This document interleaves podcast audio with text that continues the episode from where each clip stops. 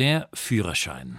Der Führerschein gilt auf dem gesamten Staatsgebiet nicht nur als Berechtigung zum Autofahren, der Führerschein wird auch als offizielles Ausweisdokument anerkannt. Wir wissen es zwar alle, aber leider denken viel zu wenige daran, dass auch der Führerschein ein regelmäßiges Verfallsdatum hat.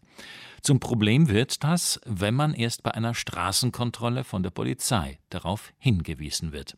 Das hat Konsequenzen, über die uns Giovanna Valentini kurz informiert. Sie ist die verantwortliche Leiterin im Amt für Führerscheine der Provinz Bozen. Wenn man trotzdem äh, mit verfallenen Führerschein äh, fährt und dann natürlich erwischt wird, dann äh, so schlimm ist es eigentlich nicht, weil es ist keine strafrechtliche Tat, sondern nur eine verwaltungsmäßige Buße, die man bekommt, und zwar eine Sanktion zwischen 160 Euro und 644 Euro. Plus aber auch den äh, zeitweiligen Führerscheinentzug. Das ist ja vielleicht schlimmer. Das heißt, äh, man muss äh, dann äh, sofort zum Amtsarzt gehen, um den Führerschein dann zu erneuern und man bekommt dann den Führerschein zurück. Also doch ein Bußgeld und allerhand bürokratische Hürden, um wieder zum Führerschein zu kommen, wenn er denn verfallen ist.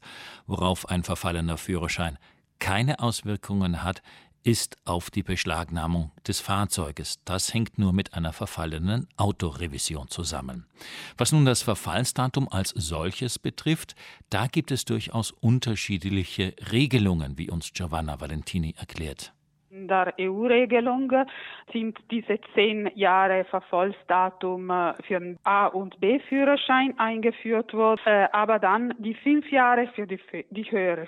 Deswegen ist es auch wichtig, äh, sich zu, zu erkundigen, auf jeden Fall auch, auch den Führerschein irgendwann mal aus der Tasche zu nehmen und eigentlich auch im Führerschein selber zu schauen. Nun, bei all der Beflissenheit kann es bei diesen großen Abständen beim Verfallsdatum im Führerschein menschlich sein, wenn man mal eben das Datum versäumt. Aber in diesem Falle zum Glück gibt es da eine digitale Unterstützung, um rechtzeitig daran erinnert zu werden. Giovanna Valentini, die Leiterin im Amt für Führerscheine, erklärt uns wie. Es gibt also eine Internetseite vom Transportministerium. Es heißt Il Portale dell'Automobilista. Im Portal gibt es auch die Möglichkeit, sich selber einzuschreiben und äh, man kann also in dieser Internetseite mit dieser Einschreibung, diesem Code, die man äh, bekommt, äh, einige Informationen über den Führerschein bekommen. Und zwar Verfallsdatum vom Führerschein, wie viele Punkte man übrig hat und auch wann zum Beispiel meine Fahrzeugrevision verfällt. Das kann man also durch ein Portal in der Internetseite machen.